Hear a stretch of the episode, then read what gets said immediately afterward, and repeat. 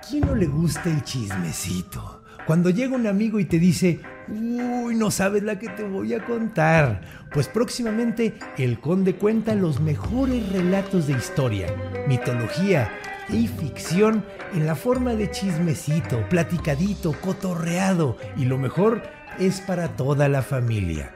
Así que ya saben, próximamente el conde cuenta.